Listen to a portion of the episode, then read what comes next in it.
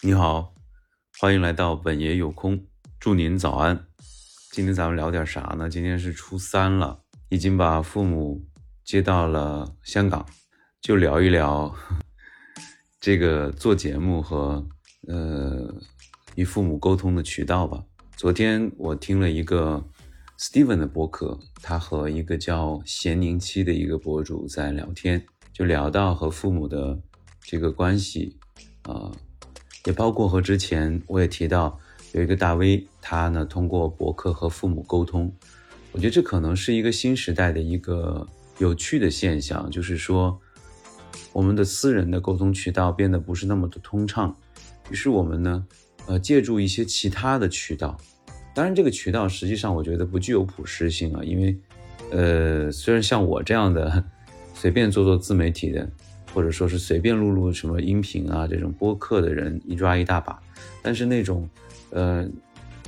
我之前提到的那个年轻大 V，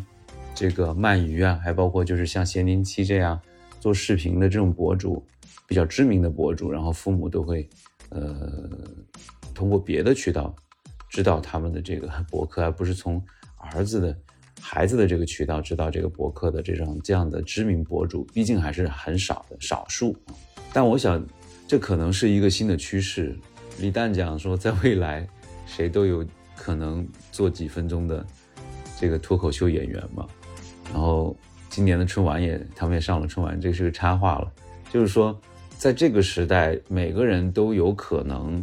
通过一个相对来讲比较公开的管道，呃，通过内容的创新，让自己能够呃出名。那么出名的名人，他们是怎么跟父、跟亲密关系交流的？我觉得可能这是一个以前我们都不知道的一个区域，但现在有一些人，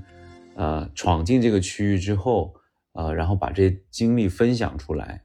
我们就一窥究竟吧。人类也正在进入到一个更加向内挖掘的时代，包括这两年正在上映的《流浪地球》，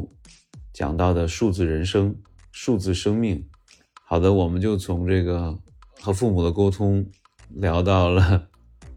自媒体，聊到了这个个人媒体，然后又聊到了数字生命，